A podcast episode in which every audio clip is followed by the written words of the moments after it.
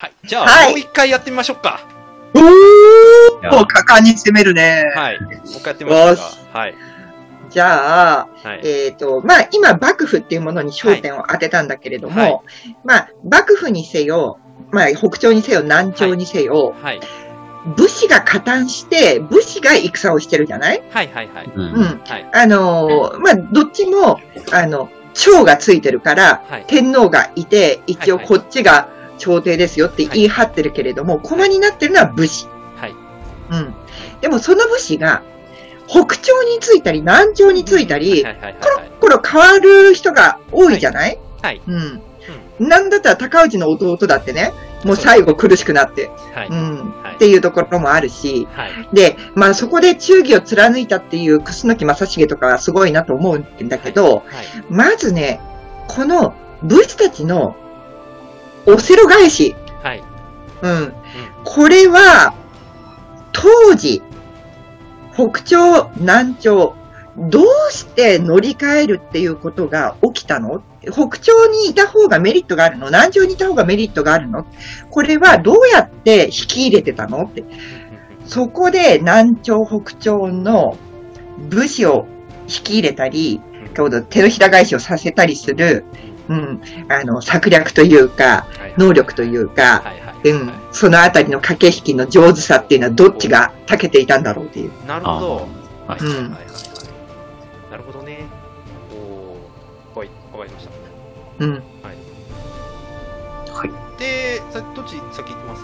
今度は僕が先の方がいいですか？じゃあ。あ、えっ、と、あ、じゃあ、要は、その、駆け引きどっちが、えー、あの、よ、よく強かったとか、うまかったかみたいな。まあまあ、うん要するに、はいあの、武武士にとって、うんあの、北朝南朝どっちが美味しいか。美味しいかっていうことです。うんなるほど。はい。うん。そう。南北どっちが美味しいか。はい美味。しい。うんはい。なるほど。わかりました。はい。どっち先行きます？じゃあ。じゃあ、僕に。マイトさん。はい。うん。じゃあ、まず、北朝の主張いきます。はいはい。はい。なんと言っても、うん武士が一番求めているもの3つを北朝、もしくは、まあ、要は足、室町幕府が持ってたっていうところがもう最大のポイントですね。まず一つは、血統です。はい。なぜかというと、武士は大、昔からの価値観を守り続けてきてくれる人、つまり、財産とか土地とかじゃなくて、人で選んでいるという習性があります。これは歴史を見てはもう明らかです。確かに、確かに。だから、内側に閉じこもってる天皇よりも、自分があえて、しかもそのオーラを感じ取れるカリスマ性がある、もしくはその人についていきたいと思う人の方に、やっぱりなびくんですよ。ここの点、足利家は血統としては十分ですよね。うんなんつったって源氏の血統ですし、ううんん。だってもう、ね、てしょまあ本当かどうかわかんないですけど、将軍になりたいから、俺の命は捧げるから三代先にはさせてくれとかって言って、ね、生き延びらせて一一族ですから言うたって。うん。うん。実際、北朝になってから、あの、関東の治安ってものすごく一回安定しましたからね。うなんつったらいいん。うん。あの、北畠顕家が一回、うんあの、日本横断を果たして、うん。足利尊氏を任して、一回帰った後、うん。顕家がどうなったかっていうと、めちゃめちゃ苦戦するんですよ、東北。うん。うん。うん。なぜかというと、北朝の、要は天皇が2つ存在することになる。うん。じゃあ、足利さんはどっちについてるんですか？北朝です。じゃあ北朝だなっていう風になったわけですね。なるほど。まだ情報が唯一行きとどまってない関東においては、足利がついてる方にさらに天皇がついたっていうもう大決闘がついたわけですよ。これがもう武士の価値観に合ってたそのうん1。。うん。二つ目。これはさっきのディベートでもお話ししましたけど、自分の土地をちゃんと守ってくれるところに武士はなびきます。うん。この手で言っても、足利幕府プラス天皇がバックについているってものすごくメリットですよ。ちゃんと自分たちのことも考えてくれる。うん。しかも、ちゃんと敵を示してくれる。これが大きいです。うん圧倒的にうん。で、三つ目は、やっぱり武士としての尊厳を認めてくれることですね。武士の尊厳は基本的に戦って、恩賞を増やしていって、自分の家族たちを養っていくことです。で、うん増やすことができなかったら、自分たちのえっと領地をそのまま安堵してくれることです。うん。それが武士の尊厳であり、そのために戦うっていう、もともと自衛の,、あの一族から始まってるところもあるぐらいですからね。うん。それは中央権力である当時の朝廷から自分たちの領土を守るために武装化してきたっていう経緯もあるぐらいですから、全部じゃないんですけどね。うん。だからそのマインドをちゃんと尊厳を満たしてくれるところっていう意味では、もう国庁は南朝よりもはるかに俺たちのことを分かってるっていう組織ですという。はい。あいうところでございますはい国長からなるほど。はい、ありがとうございます。はいじゃあお願いしりました。はい。はいじゃあ、南朝側、えっと、はいいきます。はい。えっと、まず、まあ、あの、F2、3点を、えーおお伝えしたいと思うんですけども、南朝についてはどっちが、南朝についてはどっちが美味しいかと。ズバリ、南朝だと思います。おー。はい。はい。いや、もうもちろん。はい。で、それなんでかと言いますとですね、えー一つ目はですね、まあ、権威、権威というのがね、やっぱり南朝は格段に、こちらにあるんじゃないかなと思います。それはなんでかと言いますとですね、あのーまあ、朝廷は確かに二つね、南朝北朝二つあっての事実なんですけども、北朝側の朝廷というのはですね、えー実質政治的な機能というか権力ってあんまり持ち合わせてなかったんですね。うんうんなぜなら、それあの、足利幕府が、その政治的な権力というのを中心に持ってたかとい。うふうに言うと思うんですけれども、うん。えー南朝はですね、まあ、あのーまあ、権威、権威の面でも、権力の面でも、やっうんぱりその集約されてたんですね、朝廷に。うんうんうん。そこがですね、その、ね、味方につく、例えばその南中味方につこうかなって思っている人にとっては、あの、箔付けができるわけですね。あの、武士にね、そこにつこうっていう武士もそうですし、うん。まあ南朝側につこうっていう、まあ、例えば民衆みたいな人もそううなんですんうんうん。あ、南朝につけば、皇族のね、菊の御門の箔がつくそれが多分北朝より強いと思うんですね。うんうんうん北朝についても足利のね、家紋がつくぜみたいな感ああじだと思うんですね。うんうんまあ、それね、やっぱ政治の中心がどこにあったかっていう。うんでその南朝のね、権威とか、まあ、まあ、ちょっと難しいことで言うと、奇襲性とか言うんですかね。まあね、うんあの、寝代から続くね、神の、うん神の代、神の御代から続うんくね、あの、皇族のね、まあ、ある意味血筋とも言えるかもしれないんですけども、えー権威性というのは、まあ、一つのね、えーメリットになったんじゃないかと思います。で、もう一つはですね、あの、これどんな政治体制、どんな世の中社会でもそうだと思うんですけども、うん。あの、例えば A っていう政治体制があったとしたら、絶対そのアンチテーゼってやっぱり世の中ある、起きうん。起こり得るじゃないですか。それが大小うん。そういった時に、あのーまあ、まあ、これはちょっと前提がちょっとあれなんですけど、南朝が、仮にその少数派であっても、あのーやっぱりなんだろう、反対の旗印というか、まあ、抱え、さっきの権威性とも似てるんですけども、うん。あのーまあ、おみこしとは もちろん言わないんですけど、はいはいはい。あの、うん。は南朝はは旗印を掲げることができるわけじゃないですか？反対する。うんうんうん。うんなんで、それはその、なんだろう、あ、A って言ったと政治体制が嫌いだったら、うん。まあ、そうしたら絶対にあってほしいと、南朝は。うん。南朝だったら、その、ね、こういう、えー権威とかもあるし、あの、反対のこう意見を聞いてくるんじゃないかな。期待感を持たせることができるんですね。うん。うんまあ、というのとですね、まあ、あのーまあ、これが、まあ、三つ目みたいな感じなんですけども、うん。でその、まあ、朝廷ということ、まあ、特に南朝ってね、えー貴族がですね、あの、ある意味、あの、平等に扱われてたんですね。平等なコミュニティなんですよ、南朝って。南朝の公家のトップがですね、なんだか武士のね、鎧を着てですね、先陣に立つみたいな、ああ、確かに。あるんですよ。そうそううんうんうん。あの、二条さんっていうね、あの、石棺家っていうのがあったんでうすけど、んうん。石棺家の貴族がですね、えー甲冑を着て先陣を駆け巡ったとおいうー話もありますし、あと五代後天皇の子供の森吉さんというのがいたんですけど、うんうんうん。森吉さんはね、あの、征夷大将軍とになっちゃいましたし、弟の宗吉のという人も征夷大将軍になっちゃいましたし、うんうん。まあ、ある意味あの、平等だったんですね、みんな。うん。市民平等的なのがですよ。うんうんうん。なんか素晴らしくないですか、それ。誰でも、誰でも出世はチャンスの、誰でも先陣で得ます。うん誰でもあの、なんだ、平和に過ごせますみたいな。うん。うん。誰にも出世のチャンスあります？うんうん。というふうに言えると思います。で、逆を言えば皇族を特別扱いしませんよと。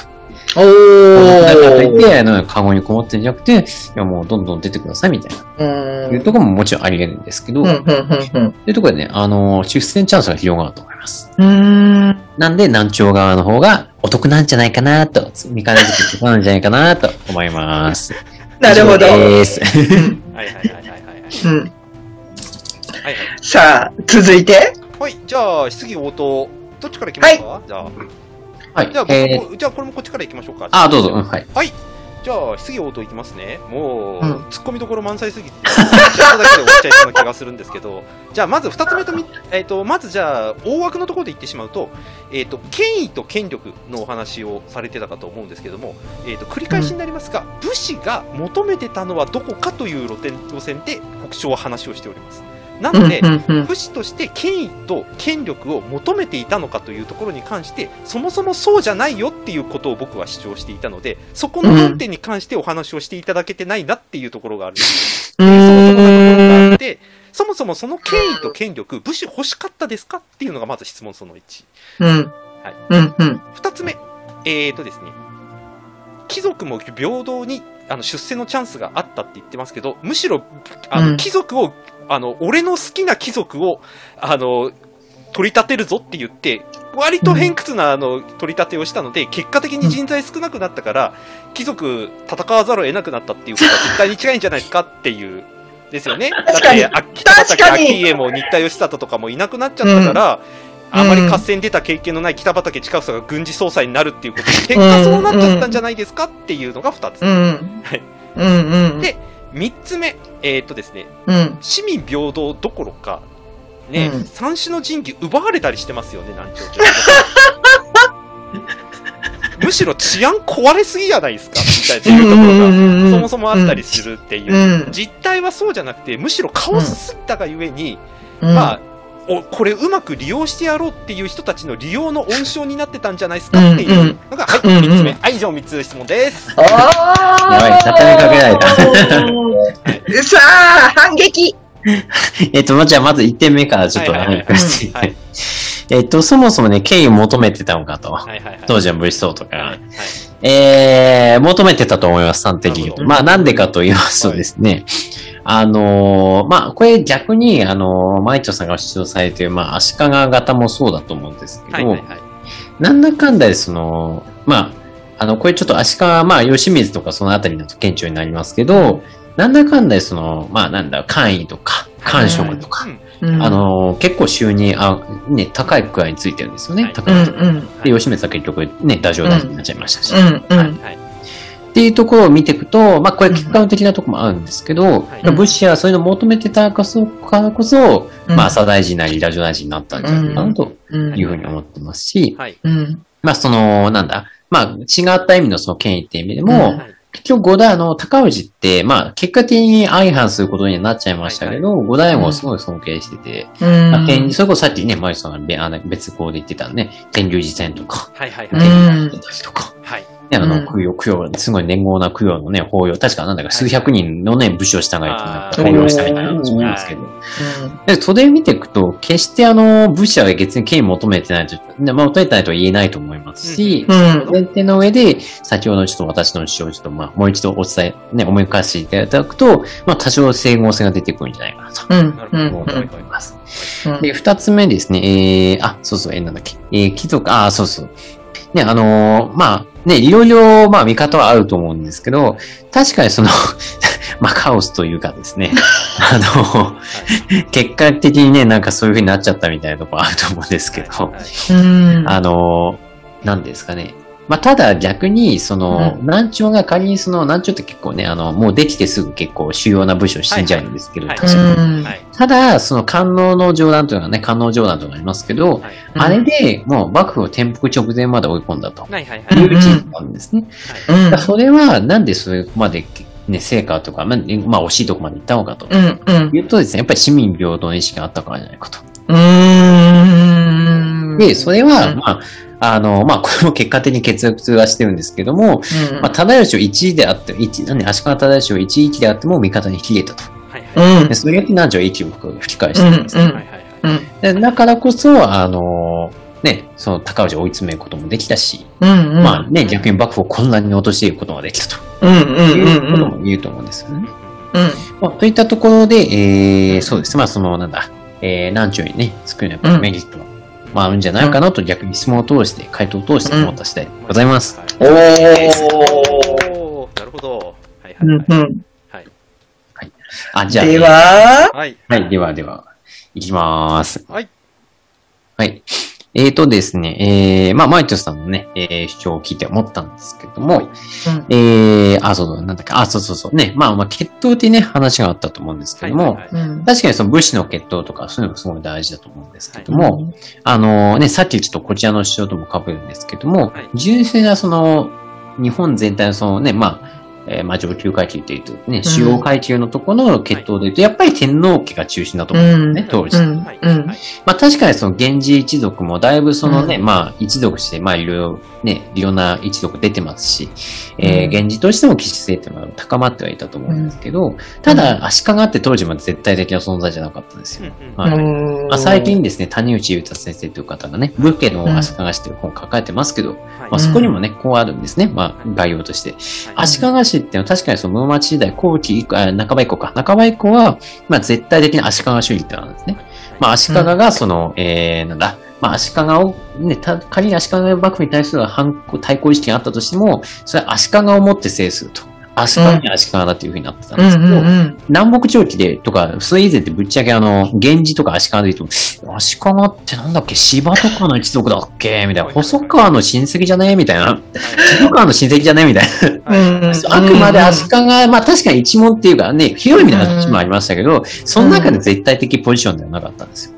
うん。なので簡単に、まあ、下手すれば一式とか芝とか渋川とか細川とか二期とか、まあ、遠い近いの親戚から狙われてもおかしくなかった。っ存在なんですね。え、その、また、また傍証として、うん。え、芝さんっているじゃないですか。はいうんなんか、芝さんって当時足利って結構名乗ってましたんで、はいはい。おー。南北朝半ば以降から芝というようになりますね。あの、まあ、これもいくつか説あるんであれですけど、そういう、んあの、古文書も残っているそうですね。うん、はいうん、うん、っていうところですね、ちょっと血統っていうのはね、まあどうかなと思うのというのと、あともう、一つ、え重ねていただけると、まあ確かに土地を守ってくれるということはあったと思うんですけど、でも、うん。それはですね、確かにその南朝側のそのね、五代後の剣の申請とか、うん。まあちょっとまずいとこあったと思うんですけど、うん。た、だ、あれですよ、ちなみに言っておきますと、あの、五代後天皇が死んだ後の五村上天皇とか。結構、恩賞とか土地関係の古文書意外と残ったんですね。はいはいはい。うん。この賞をあった、まあ、与えるとか保証するとか、ここをこうしようとか、意外と残ってるんですよね。はい。なんで、け味方にはちゃん、まあ、ね、味方についている人にはある程度きちんとそのね、まあ、保証してたと。与えたということも、うんえーまあ、文書資料が言えると思うんですけども、まうん。あ、そこに関してどうお考えですかというところはいです。はい。いおーやー、斉藤さん、ありがとうございます。僕の主張を強めてくれてありがとうございます。なんかやや挑戦的な。いやいやいや、あの、その通りなんですよ。まず一つ目の血統についてなんですけれども、うんむ。しろ足利一党がいっぱいいたから、ね、強かったんだねっていうことを逆に認めていただいたという意味では、血統と実力っていうのあるよね、足利さんって言ってくれてるっていうふうに捉えはい。だってそもそも繰り返し言いますけど、武士の血統っていうのとやっぱり実力っていうところですね。血統はなぜ重要かというと、そこまで続いてきた歴史があって、そこの価値観を認めてくるわけですよ、武士って。だって、うん。あの、土地をちゃんと自分の土地を守ってくれるっていうのは、口約束ではダメなわけですよ。うん。ちゃんと約束を守り続けてきてくれてるし、それの分だけ自分も強いし、いざとなったら自分を守ってくれるっていうのはどうやって証明するかっていうと、目の前のごっついおっちゃんっていうよりも、その目の前のごっついおっちゃんの鎧を傷ついた姿が何世紀もちゃんと語り継がれてるっていうこのストーリーにあるわけですよね。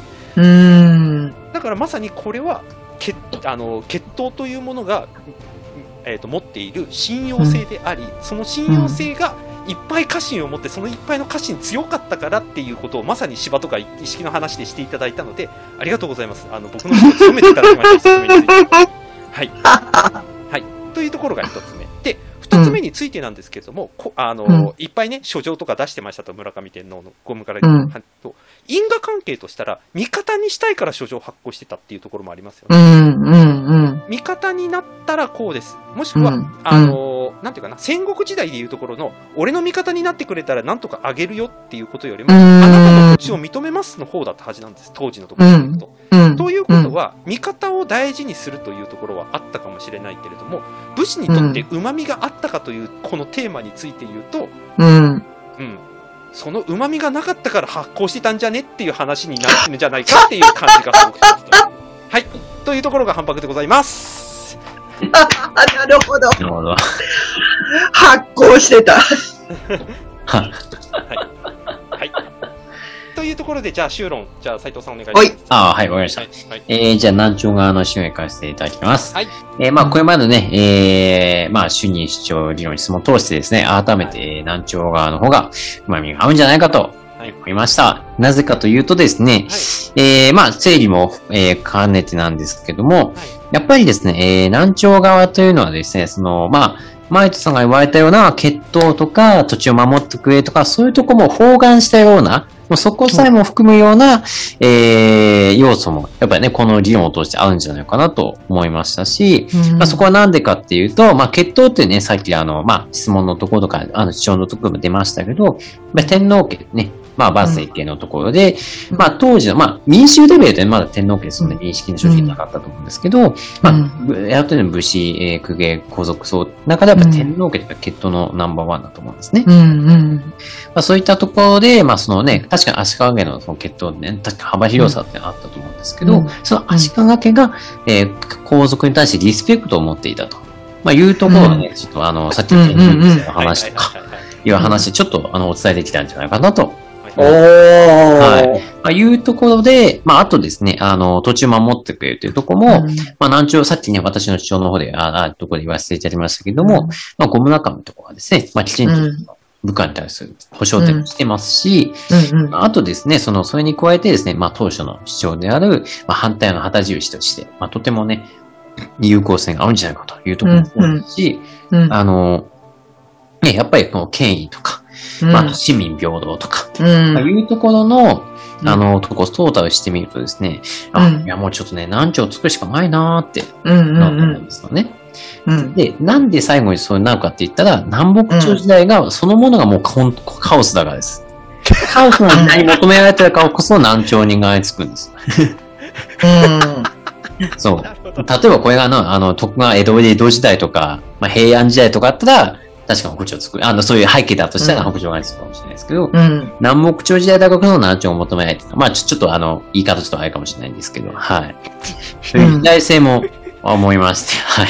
なんかめっちゃ笑 えー以上ですね、えー、3つの論点からですね、えー、南朝を選びますっていうことで、以上です。ありがとうございます。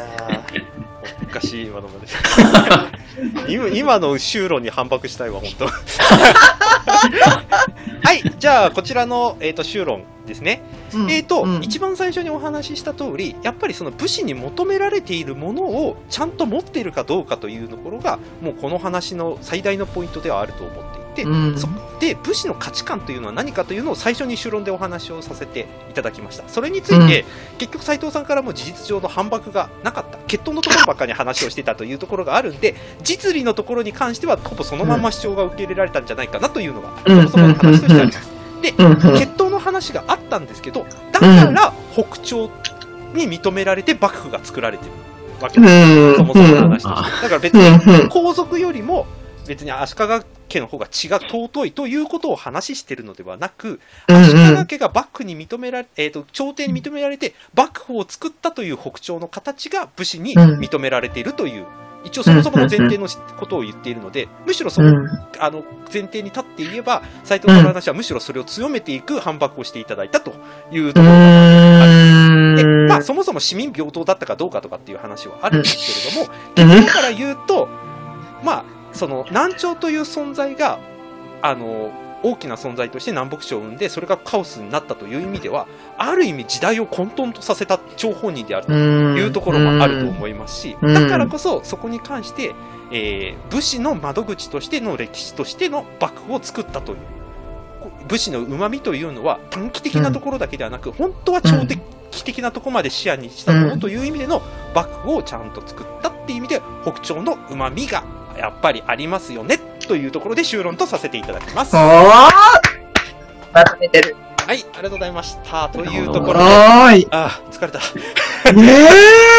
はい、白熱しましたね。はい、以上でした。あ おい、お疲れです。はいお疲れ様です。ー疲れた。はい、じゃあ判定お願いします。はい。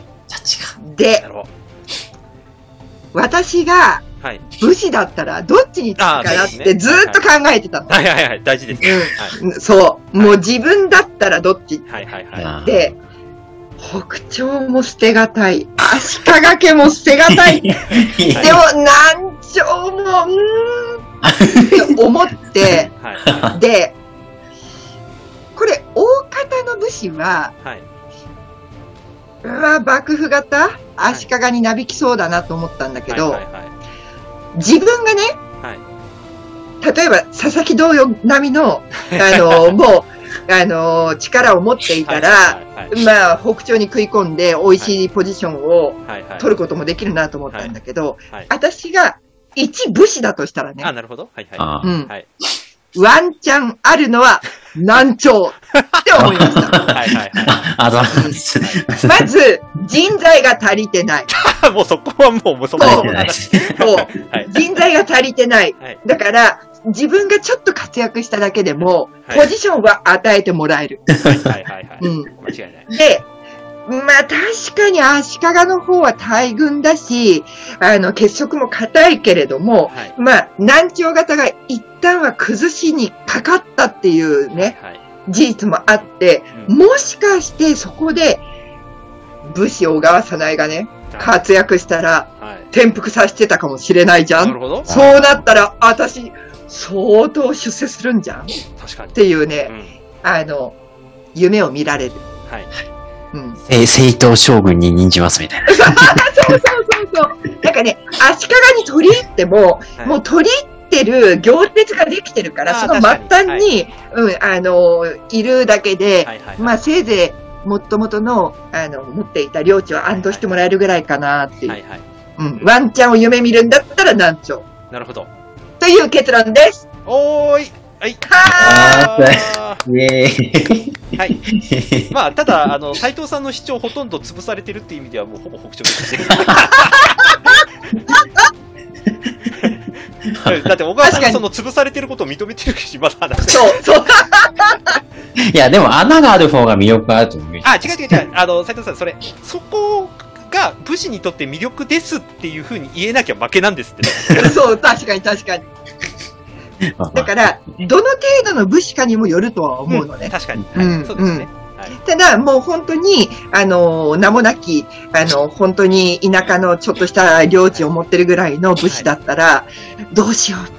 一族老と、うーん、足利に行けば、まあ、この土地ぐらいは安堵してもらえるかもしんないけど、夢を見るなら南朝みたいな。いやいやいや、そういうことなんですよ。結局最後、その、回答者の判定の人に委ねたときに、判定者の人の価値観にやっぱり委ねることになるっていうのがあるので、うんそこが多分ディベートの面白いところ。だから、3人か5人ぐらいに最終的には回答してもらうんですよね。うんうん。みんなか、あの、1人に言っちゃうと、その人の価値観だから、小川さんの価値観に合わせてディベートやっちゃおうみたいになっちゃう。確かに。はい。うん。うん。だから、そうならないように一応5人とか3人とか一応ね、回答者が一応出るのが一応普通です。ああ。なるほど、なるほど。で、最後揉めた時のために、えっ、と、ディディベえっ、と、回答者の人のトップ、いわゆる審査委員長がいて、うん審査委員長が最後旗やった方が決めるとか、うんまあそういう形のルールはありますとなるほどはいやつでしょうんいうのがありますね。ということで、はい、小川さんの、あの、なんていうかな、たある意味配慮も含めて一勝一敗。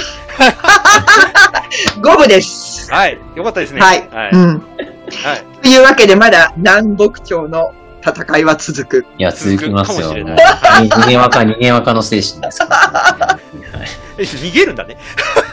いや、だから、南朝そういうもん、南朝全体はそういう傾向あると思いますよ、やっぱり。まあまあまあほ、まあ、北朝も逃げてますけどね。あ、まあまあまあ。うん確かに確かに。はい。はい。うんというところで、まあ、あの、一応、もう皆さんお分かりのことと思いますが、今回の話はあくまで僕たちが考えている話を元にしてますんで、あの、これが学説に丸々採用してますとか、これが絶対正しいですとかっていうことではなく、僕らも勢いとノリでやってるところがあるということをうん一応ご承知ください。これで別にはい南北朝どっちがいい悪いを決めてるつもりは全くないです。ちょっとゲーム的なところでっていうことを。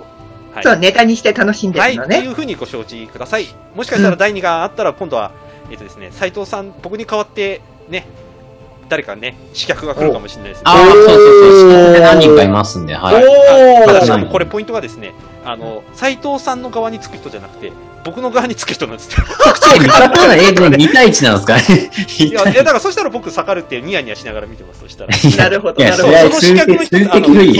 ほん 本当にやりたい人たちがですね、なぜか北朝側の人が多いんですよ、今後控えてる人。おあまあまあ。とというところで、また、なんかの機会で、もしかしたらこのラジオ以外の機会でやるかもしれないんで、ちょっとそこは引き続きお楽しみにしていてください。もしこういうのテーマでディベートやってほしいっていうのがあったら、あのー、ご連絡とか、お便りとかね、DM とかいただければ、やるかもしれません。いいね、いいね。はい。薩長幕対決をやるかもしれない。お はい。はい。というところがありますんで、引き続き、もし次回があったら、またその時もお付き合いください。というわけで、南北朝ディベートでした。ー南北朝